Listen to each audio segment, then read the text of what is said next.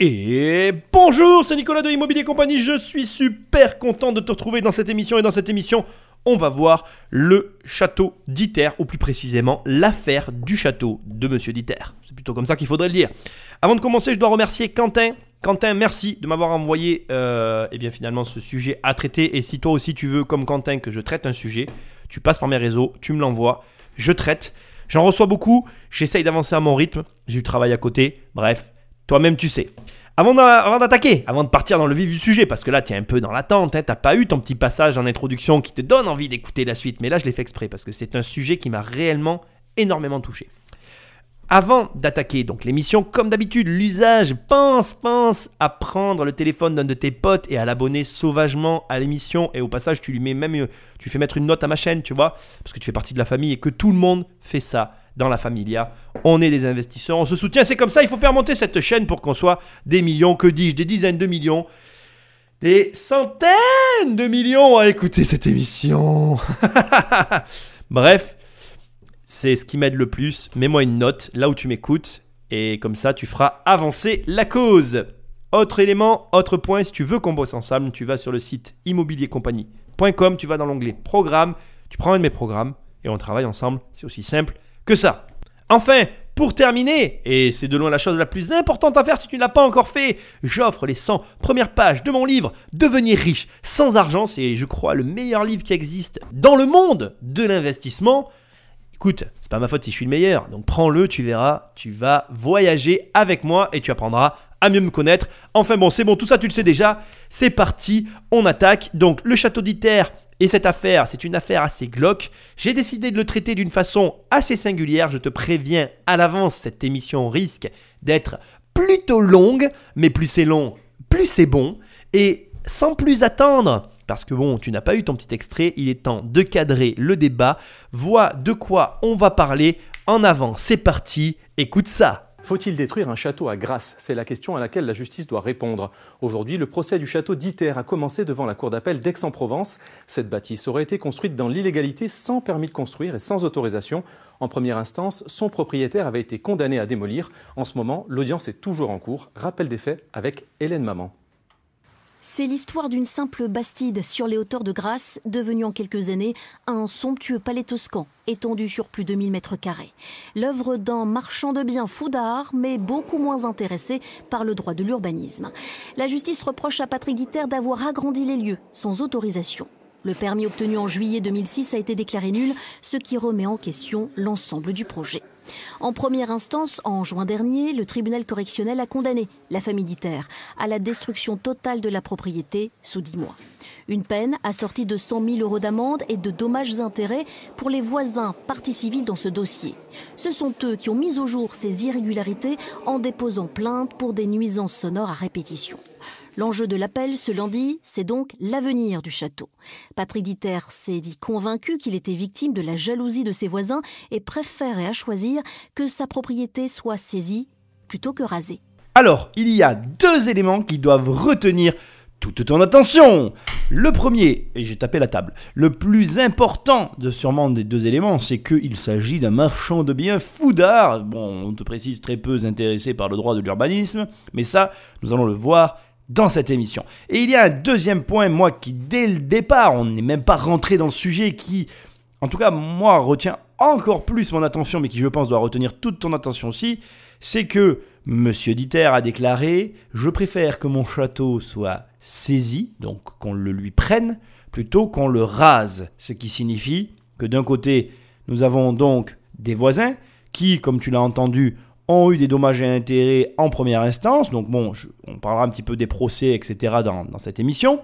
Mais surtout, ce qui nous intéresse, c'est que pour M. Diter, ici, on est loin d'une affaire d'argent, puisque au lieu de perdre, de voir disparaître son château, il préfère largement que celui-ci soit saisi et donc perdu. Ce que j'essaye de te dire, c'est que pour lui, que qu'on le saisisse ou qu'on le rase, ça revient au même. C'est-à-dire que d'un côté, enfin dans les deux sens plutôt, il c'est perdu. Je veux dire, euh, lui, si on lui prend le château, bah, il l'a plus, donc il a perdu la valeur du château. Et si on le rase, bah, c'est perdu. Et il a perdu la valeur du château aussi. Donc tu es d'accord avec moi, dans les deux cas, c'est perdu. Mais ce qui est hyper intéressant, c'est que là, on est face à quelqu'un qui dit, non mais prenez-le en fait. prenez-le. Je crois que c'est plus du tout une question d'argent. On est vraiment sur quelqu'un qui est tombé amoureux de son œuvre. Alors, avant que je m'engage dans euh, la, la, polémique, dans le, dans le dossier, on va dire ça comme ça, je vais t'amener plusieurs précisions fort importantes. Alors, déjà, premièrement, nous sommes sur un anthroponyme. Alors, je ne sais pas si tu sais ce que c'est, c'est lorsqu'un objet ou une chose récupère le nom de son concepteur. Donc ici, par exemple, on est, alors c'est pas très usuel pour les maisons, mais en gros, la maison, le château, a pris le nom de son créateur, Monsieur Dieter. Bien évidemment, tu comprends très bien que bon voilà, c'est un raccourci de langage. Donc on va appeler le, on va appeler ça le château de Dieter. Mais en réalité, c'est juste une grosse bâtisse qui a été construite, qui est devenue tellement grosse qu'à l'arrivée, on a certains journalistes, certaines personnes et certains voisins qui disent que c'est un château. Euh, voilà. Alors moi je n'ai pas visité la bâtisse, hein, je vais être tout à fait honnête avec toi, j'ai vu quelques photos, tu tapes le château de Dieter, tu les trouveras très facilement. Mais bon voilà, je voulais te, déjà te donner cette information que je trouve intéressant. Un anthroponyme, si jamais tu, tu, es dans un dîner, que tu as envie de sortir une phrase, parce que on parle par exemple d'un Velux, et eh bien le Velux est un anthroponyme, puisque le Velux porte le nom en fait commercial de l'entreprise qui a commercialisé les premiers Velux. Voilà, je trouve ça intéressant. Ça c'est le premier point. Deuxième point, on va donc, et tu l'as compris, euh, aborder ce sujet sous plusieurs angles. On va d'abord parler des voisins, puisqu'il y a plusieurs parties dans cette histoire.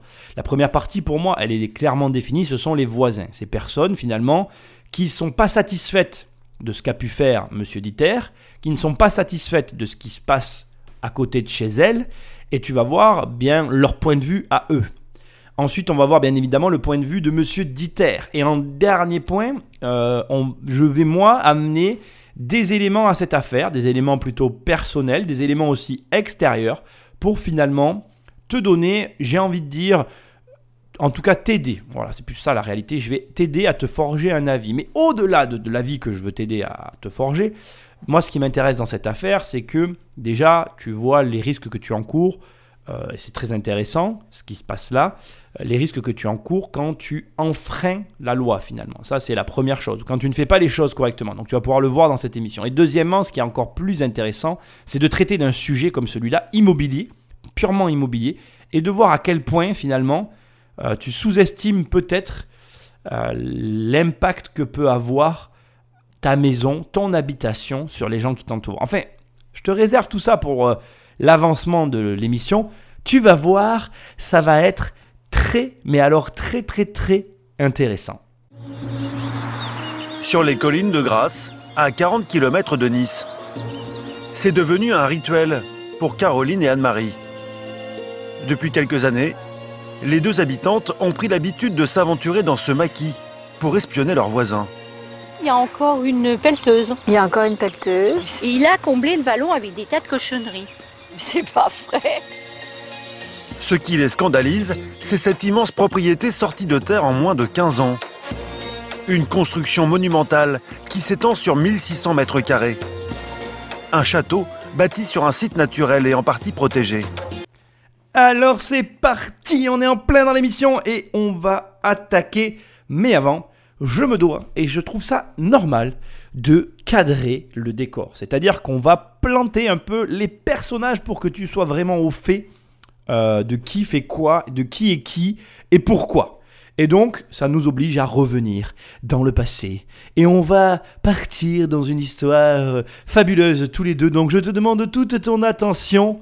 C'est parti. Il était une fois, dans le sud-est de la France, un petit village du nom de Grasse.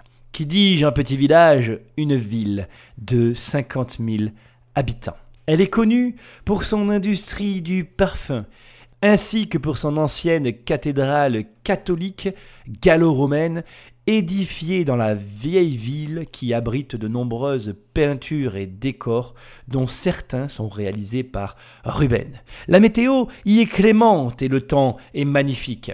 Dans les hauteurs de Grasse, tu peux apprécier un décor et un paysage montagneux. C'est clairement ce que l'on peut qualifier, ou plutôt ce que les gens nomment de manière courante, l'arrière-pays niçois. Il y fait bon vivre et, compte tenu des chiffres que je peux avoir, tu peux considérer que sur 50 000 habitants, il y a 4 000 personnes qui payent l'ISF. soit environ 10% de la population. Ce n'est pas une configuration normale et c'est un- une région où je me plais à dire que les revenus sont confortables. Un coin où il fait bon vivre et où tu as envie de passer soit tes vacances, soit ta vie entière. Nous voilà donc en l'an de grâce 1999. Un agent immobilier propose à monsieur Diter un terrain, que dis-je, une propriété immense, à l'abandon, squattée, couverte de graffitis. C'est devenu, pour la ville de Grasse, une décharge publique. Le domaine comprend une maison de nobles, un mas, des bâtiments délabrés en contrebas, bref, un potentiel énorme quand tu visites le domaine au complet, mais un travail titanesque. Je tiens à ce stade à te préciser que bien évidemment, ce domaine fait tache dans le paysage, d'autant qu'il est dans un coin, j'ai envie de te dire, protégé. Mais pour autant, à l'époque, personne ne veut s'atteler à la tâche, sauf Monsieur Diter. Il signera donc, eh bien, le compromis et l'acte pour en devenir propriétaire. Et puis, il va se lancer dans la construction pharaonique, titanesque. Il va déblayer, raser, nettoyer, reprendre. Bref, il va tout faire de A à Z. Mais je te rappelle une chose, fort importante à ce stade. Monsieur Diter est marchand de biens. Et comme tout marchand de biens qui se respecte, il a une notion, j'ai envie de dire, réelle du coût d'entretien et de rénovation de bâtiments de cette envergure. Alors il décide de s'installer dans le Mas et de se séparer du domaine de Saint-Jacques de Couloubrier. C'est-à-dire que aujourd'hui et au moment où je te parle, en fait, le domaine de départ a été scindé en deux parties et il vendra la partie du domaine de Saint-Jacques de Couloubrier, alors du Couloubrier, excuse-moi, à la famille Stephen et Caroline Butt, des Anglais, ou plutôt une Française mariée avec un Anglais. De bâtiment à bâtiment, tu peux considérer qu'il y a 270 mètres qui séparent les deux bâtisses qui autrefois étaient un seul et même domaine. Je vais te le dire autrement. Le mas, qui est aujourd'hui devenu le château d'Iter, est à 270 mètres du domaine de Saint-Jacques du Couloubrier, qui autrefois, ces deux bâtiments n'étaient qu'un seul et même domaine et qui appartenait à Monsieur Diter. Il s'est donc séparé de la partie qu'il a revendue à Stephen et Caroline Butt pour une raison très simple, il avait une notion de l'entreprise dans laquelle il se lançait.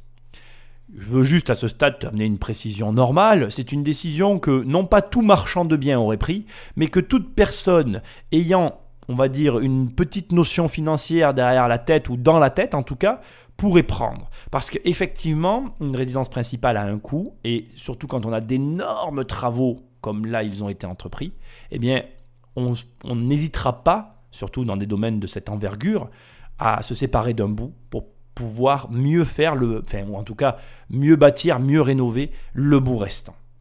Monsieur Diter a pris cette décision et dans le reportage que tu as entendu, il y a une certaine Caroline, Caroline Butt, ainsi qu'une Anne-Marie So, qui sont pour moi les deux protagonistes principaux opposants au château d'Iter. Alors, qui est Caroline Butt Eh bien, Caroline Butt est la femme de Stéphane Butt, un riche, mais alors très riche anglais. À la tête de la Silchester International All Investor, une LLP de gestion de placement basée à Londres et qui produit un revenu de 169,3 millions de livres sterling de chiffre d'affaires avec un total de capitaux propres de 65,58 millions de livres sterling. Donc autant te dire que nous sommes sur une personne qui gagne excessivement bien sa vie. Nous voilà en plein dans Petit meurtre entre riches.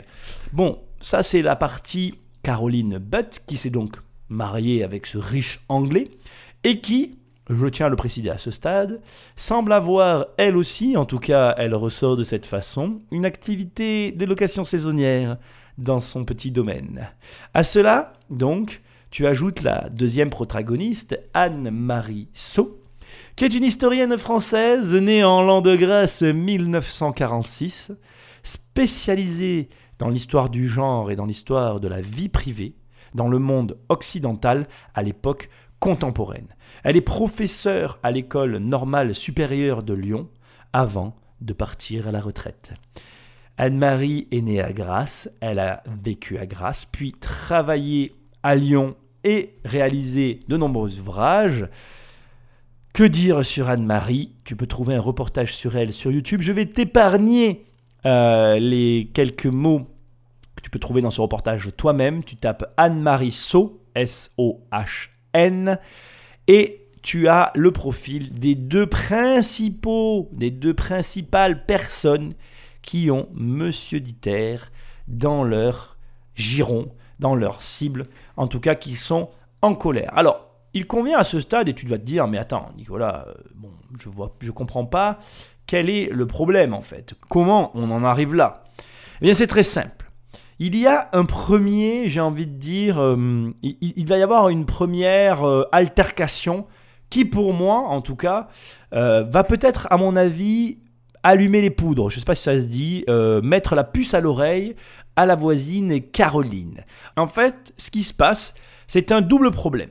Le premier problème, c'est une altercation entre voisins. Parce que apparemment, Monsieur Diter, avec un bulldozer, a défoncé un des murs euh, jouxtant les deux propriétés euh, avec l'un de ses voisins. Je ne vais pas commencer à donner des noms. Il y a des faits qui, ont, qui sont ressortis, mais en réalité, comme moi, je n'ai pas pu les vérifier, je ne vais pas te les donner. En tout cas, il y a eu un incident physique entre un bulldozer et un mur, créant une première altercation.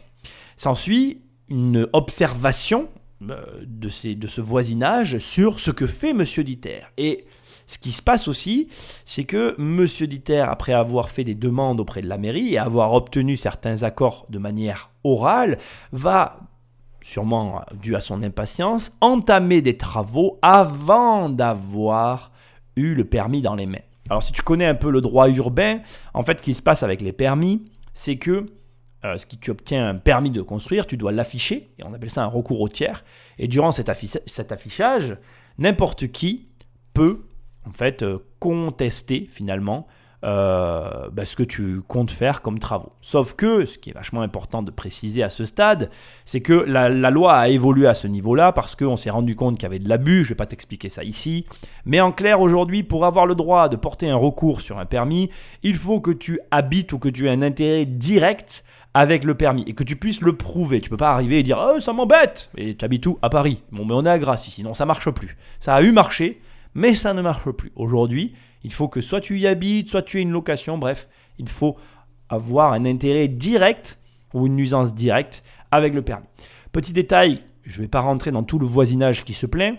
Donc on a dans la première altercation, en gros, normalement c'est Caroline Butt qui a eu le problème euh, avec le mur et avec monsieur Diter.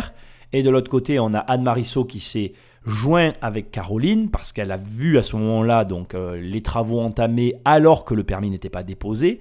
Et on a un autre voisin qui, enfin d'autres voisins qui se sont joints à ces deux figures de proue, Caroline et Anne-Marie, pour venir finalement euh, se plaindre eux, ces nouveaux voisins, du bruit bah, à ce stade, dû aux travaux. Je te rappelle qu'on est remonté en arrière dans l'histoire et on n'est pas au présent, on est vraiment au début. Ça, c'est le début de l'altercation, avant même que Dieter se soit lancé dans son projet pharaonique. Donc je te rappelle les faits et de, ce, que tu viens d'écouter. Donc tu viens d'écouter une, partie de l'émission où tu as finalement Caroline et Anne-Marie qui épient le château d'Iter euh, et qui regardent finalement ce que fait Monsieur Patrick Diter dans ses constructions depuis la propriété de Caroline. Je suis sûr, je dirais aller à 80%, que si tu prends ce reportage et que tu regardes leurs points d'observation, elles, elles, sont, elles sont précisément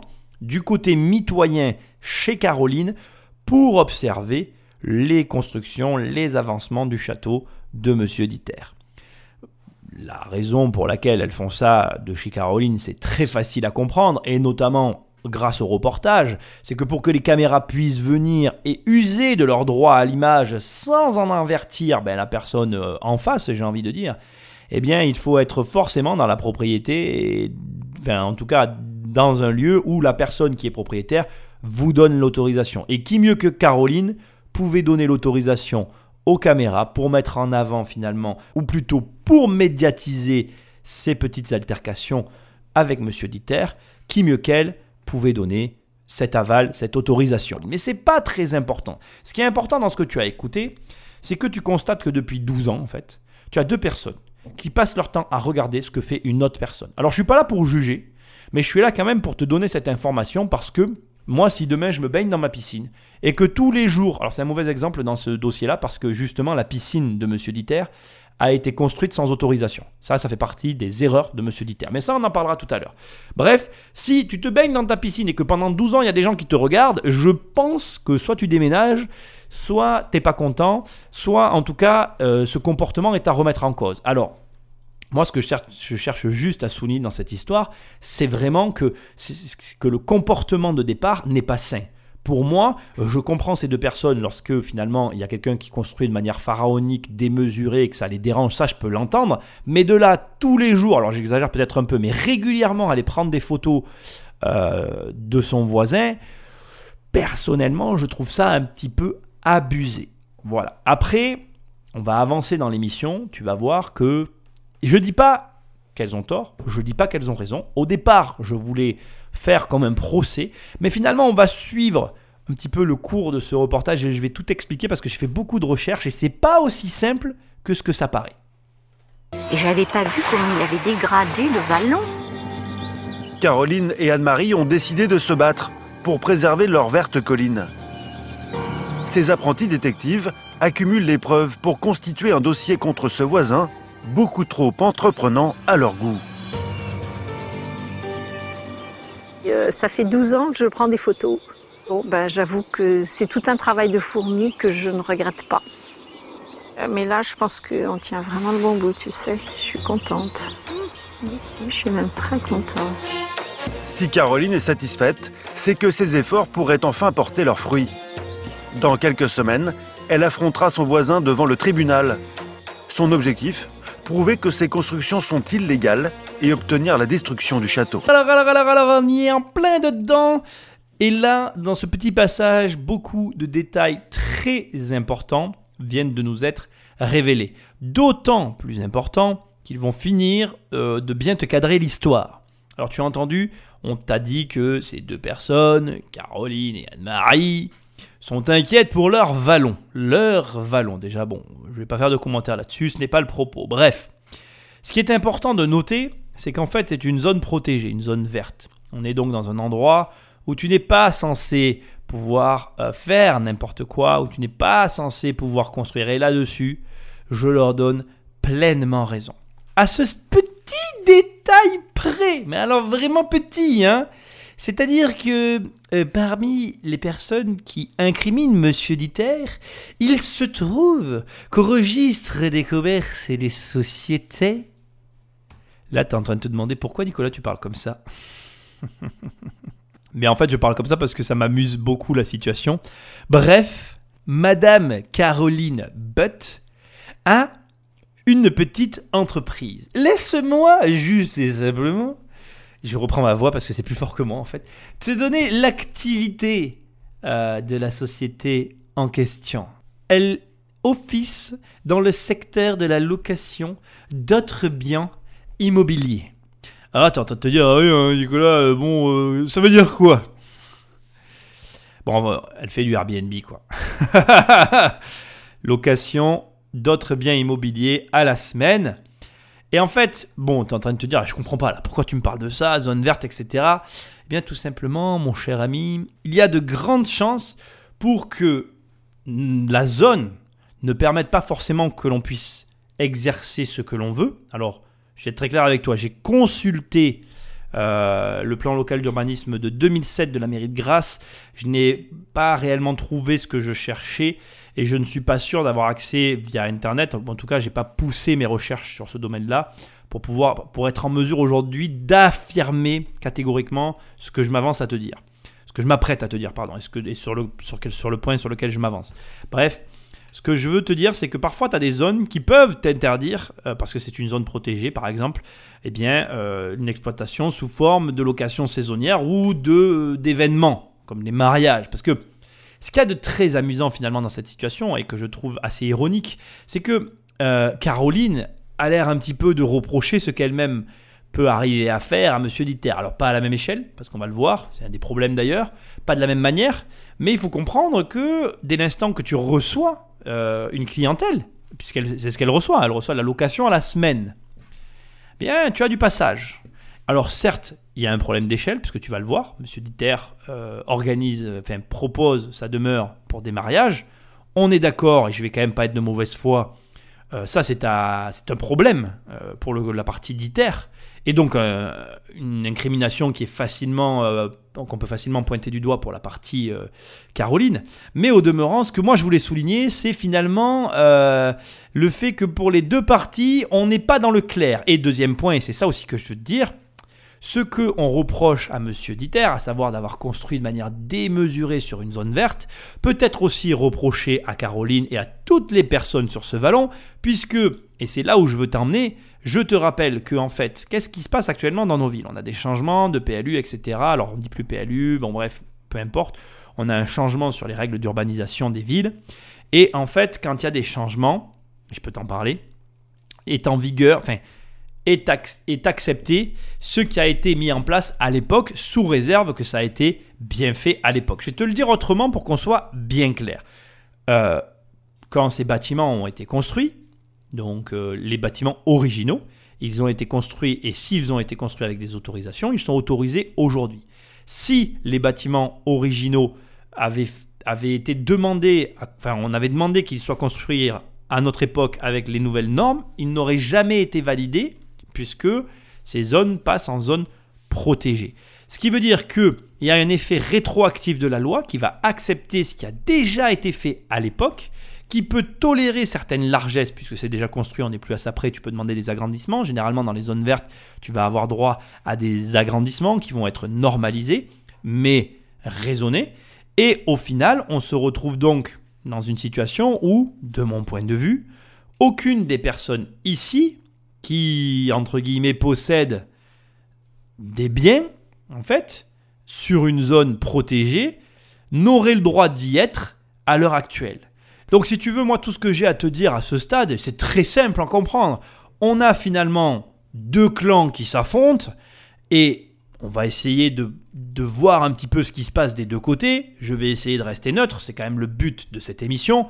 Mais sache que de mon point de vue déjà, je vais te le donner maintenant, alors j'avais dit que je te le donnerais à la fin, il n'y a pas réellement une personne qui, a- abuse pas du droit, ou plutôt il y a personne qui est réellement que dans son bon droit, ou enfin plutôt personne n'est vraiment tout clair ici, parce que chaque bâtiment, chaque élément est sujet à euh, discussion. Et comme si ça ne suffisait pas, on va quand même aussi euh, finir de planter le clou.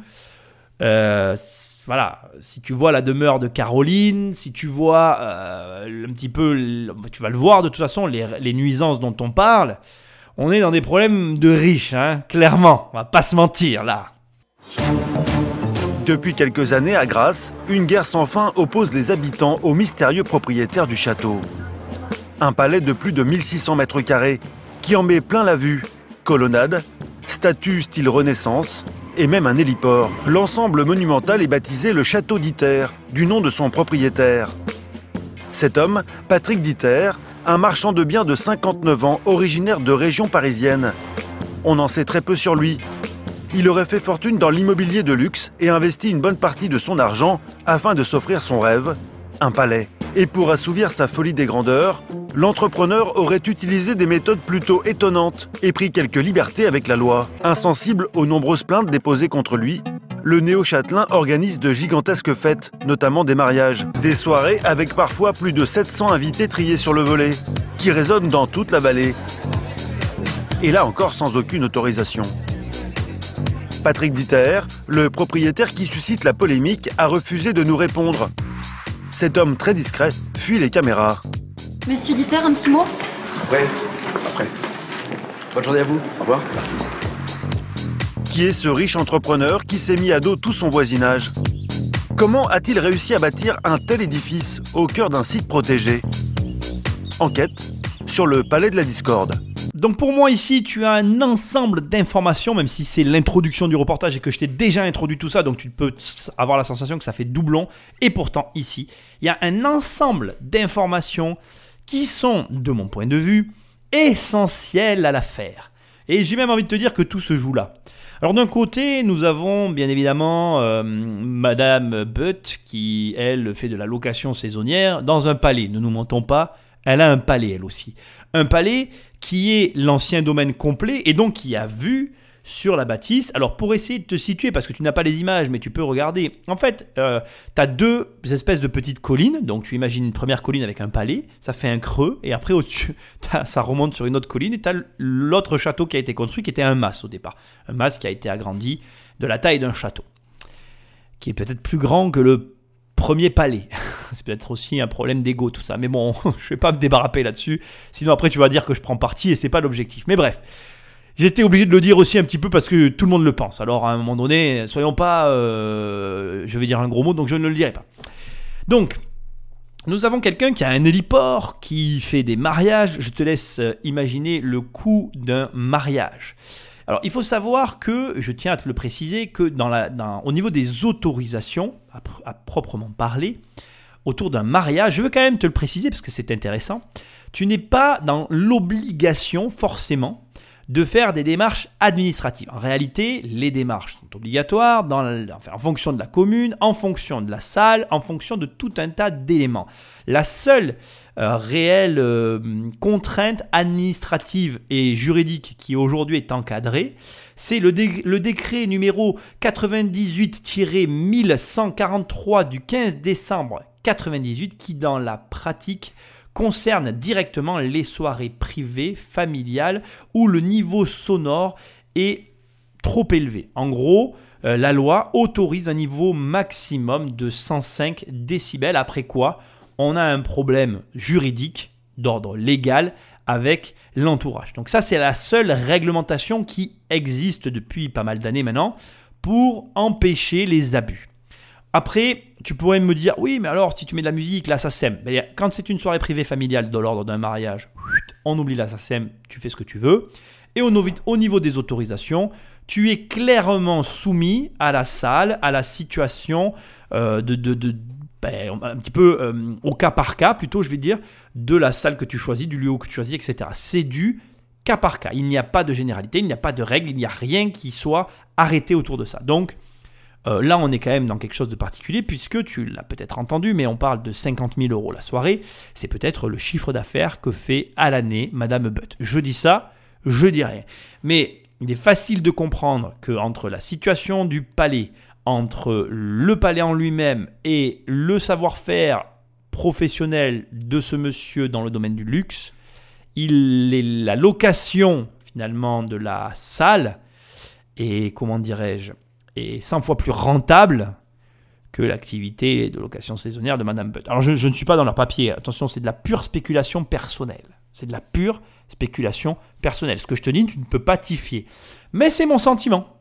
C'est mon sentiment à la lecture de toutes ces informations. À cela, tu ajoutes que Monsieur Dieter, comme c'est très justement dit dans cette présentation, reste quelqu'un de très discret, qui ne se montre pas, qui ne se mélange pas, dans un petit village du sud de la France. Je te rappelle que je vis dans un petit village du sud de la France. J'ai passé une bonne partie de ma vie dans un village où je n'ai jamais parlé à personne, où je n'ai jamais adressé la parole à qui que ce soit dans ce village. Laisse-moi te dire une chose, ça n'était pas du tout apprécié par les gens du village. Les gens du village ne m'aimaient pas pour cette raison-là, je ne me mélangeais jamais avec eux, je n'allais jamais à leur fête de village, je n'ai jamais rien fait avec eux. Aujourd'hui, je suis dans un autre village avec qui j'ai encore parlé à personne, avec qui je fais mon sauvage, parce que je suis sauvage, je n'ai pas honte. Ce n'est pas dirigé contre les gens euh, du lieu où j'habite. C'est simplement que si tu veux, moi quand je rentre chez moi, j'aime être chez moi. Je voilà, j'ai pas envie de parler avec mes voisins, j'ai envie de parler avec personne. C'est ma conception de la vie. Euh, je suis chez moi pour être tranquille. Je n'ai rien à devoir à personne. Je passe ma vie euh, à parler avec des gens pour vendre des appartes, machin, bidule. J'ai pas envie de parler avec des gens quand je rentre. J'ai envie de voir ma femme, ma fille et vivre ma petite vie à moi qui regarde personne. Et donc, si tu veux, il y a des gens qui comprennent pas ça. Il y a une vraie vie dans nos villages du sud de la France. Et je crois que réellement, là aussi, Et je pourrais comprendre si tu n'es pas d'ici, tu sous-estimes grandement euh, ce que je suis en train de te dire.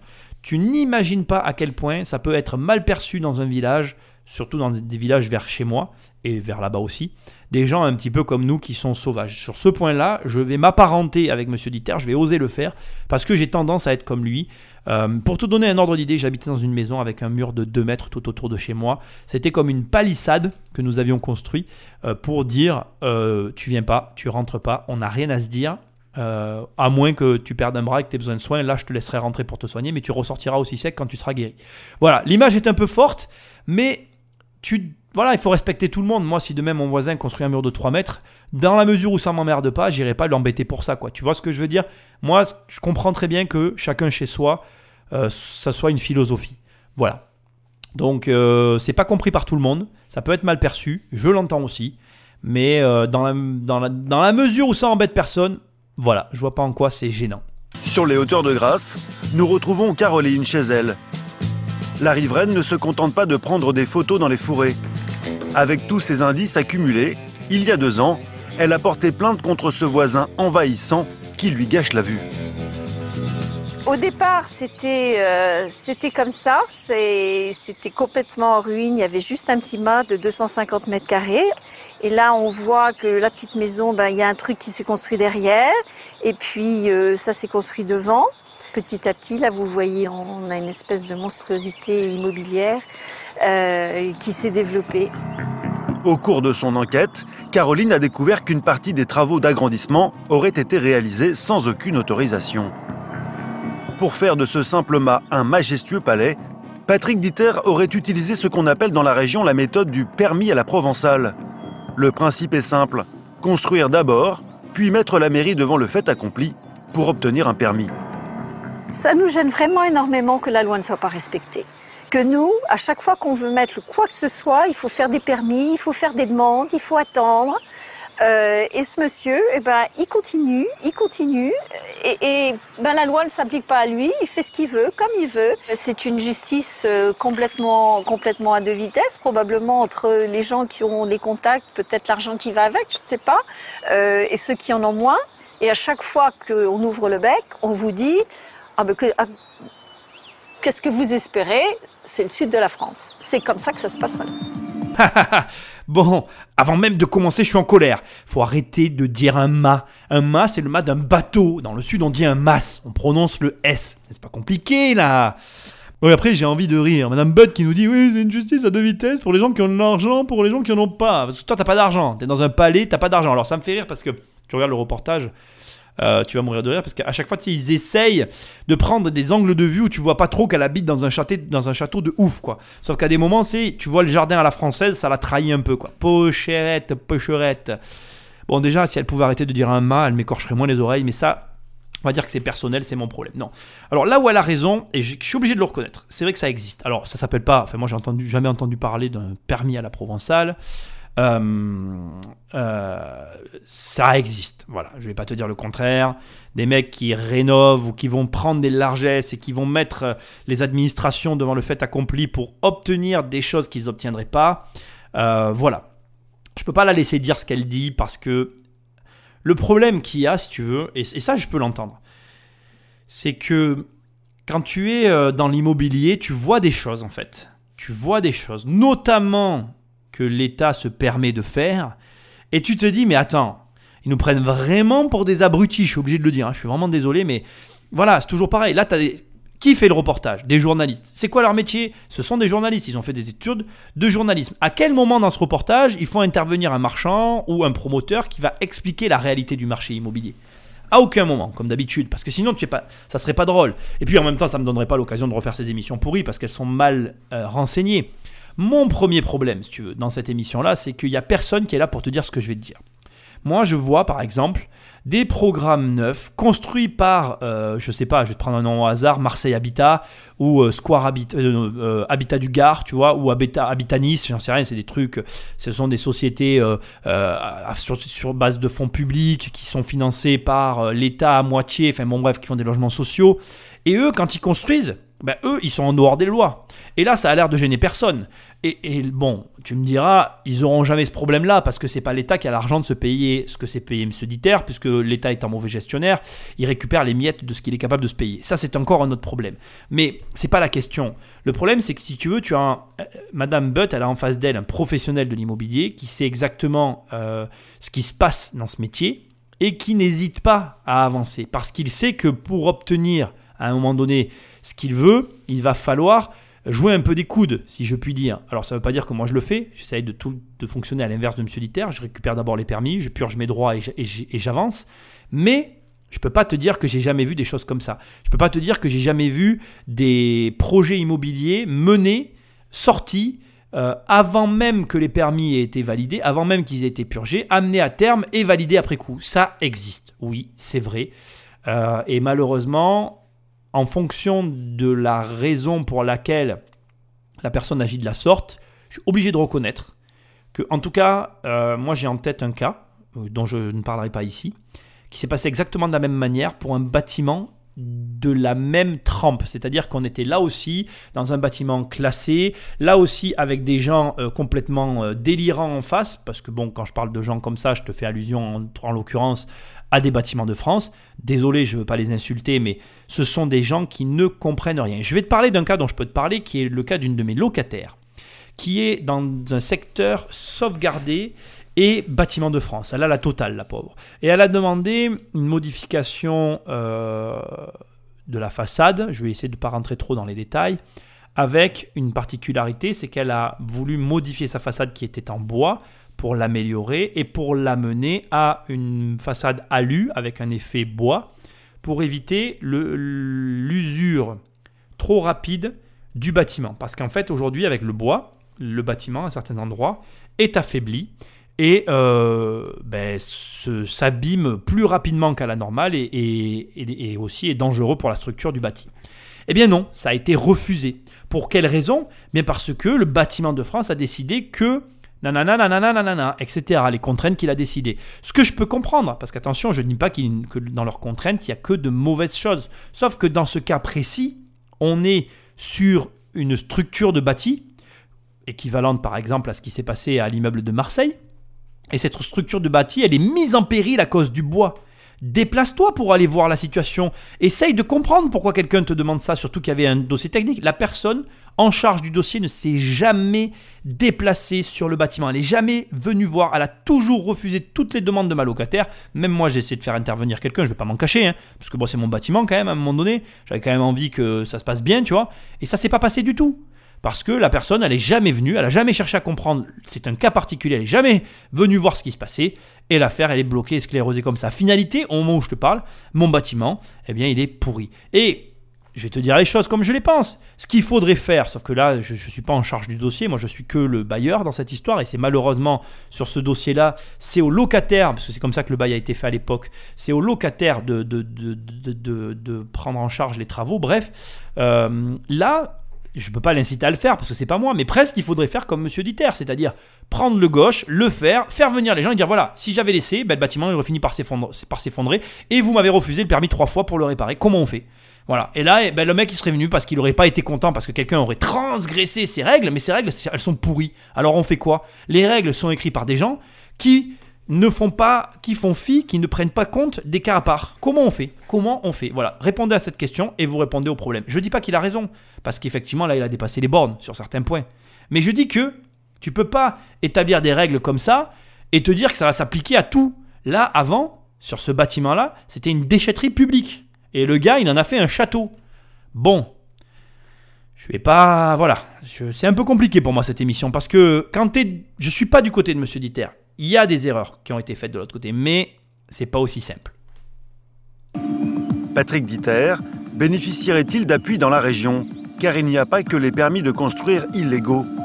Dans son palais, le nouveau châtelain organise en effet des fêtes somptueuses et parfois très bruyantes. Et là encore, sans parfois respecter la loi. Alors là, je suis obligé d'intervenir parce que si j'avais bien un reproche à faire à ce reportage, c'est la manière dont il est monté avec les sous-entendus euh, dont il fait état. Je vais rapidement intervenir juste pour le préciser. Euh, Aujourd'hui, enfin, c'est très facile d'organiser des soirées. Enfin, faut arrêter. Euh, moi, j'en ai organisé quand j'étais jeune. Il n'y a rien de complexe à ça. Et de là à dire, oui, euh, Monsieur Dieter a des appuis. Alors, c'est tout à fait possible. Je vais pas faire genre qui c'est impossible ce que je dis. Mais je trouve que le reportage est construit d'une façon am- amusante, en tout cas pas, pas neutre, voilà, avec la ferme intention de faire planer le doute sur la partie d'ITER. Alors je me sens obligé là d'intervenir juste pour préciser que voilà, c'est pas parce que tu fais des soirées où il y a beaucoup de bruit euh, que tu as des appuis politiques. La vérité, c'est que euh, quand tu fais des soirées, tu as des problèmes de cet ordre-là.